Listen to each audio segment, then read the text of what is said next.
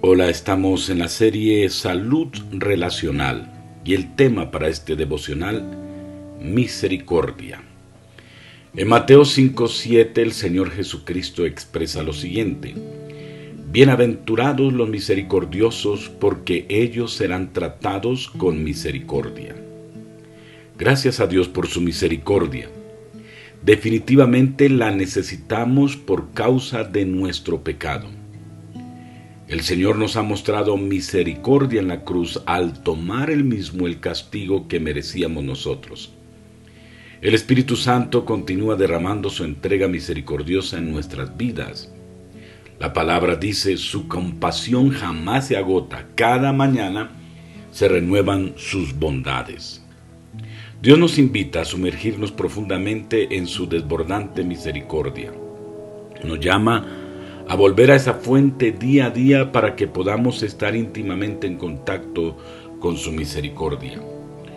Como personas que conocemos personalmente la misericordia, es decir, ese acto bondadoso y compasivo de Dios, debemos también ser personas misericordiosas. Como quienes han sido bendecidos con la misericordia de Dios, debemos también bendecir a otros con la misma gracia, paciencia y cuidado que hemos recibido de Él.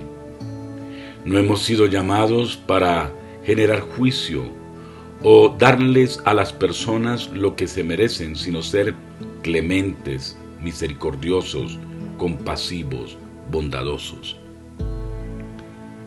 ¿Quieres ser una persona de misericordia?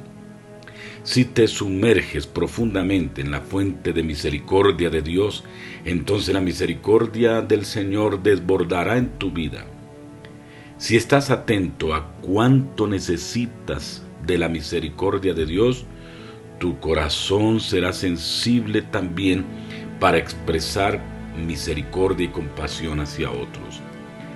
La misericordia de Jesús hacia los pecadores y los marginados socialmente fue la demostración radical del amor de Dios en la cultura de su tiempo.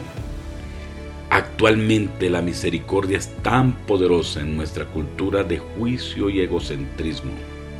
Al extender misericordia, gracia, compasión y perdón a los necesitados, a los marginados, a los rechazados, esto producirá un cambio en el ser humano y en nuestra sociedad.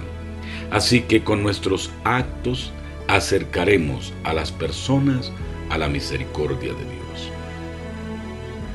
Y después de esta reflexión, tres preguntas. La primera, ¿qué nos dice Dios por la palabra?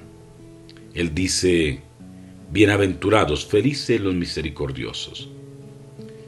Ahora la segunda pregunta es, ¿qué pensaríamos con respecto a esta palabra? Y finalmente la tercera pregunta es qué actos, qué acciones vamos a tener durante este día para reflejar la misericordia de Dios. Después de esto, oremos al Señor. Gracias Jesús porque me enseñas que somos felices cuando somos misericordiosos.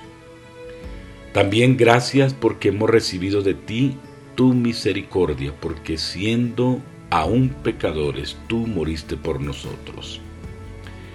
Gracias Señor, porque podemos sumergirnos en tu misericordia para extender a otros la compasión, la bondad y así, Señor, generar un cambio en el corazón de las personas.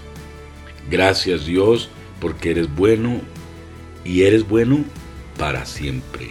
Amén.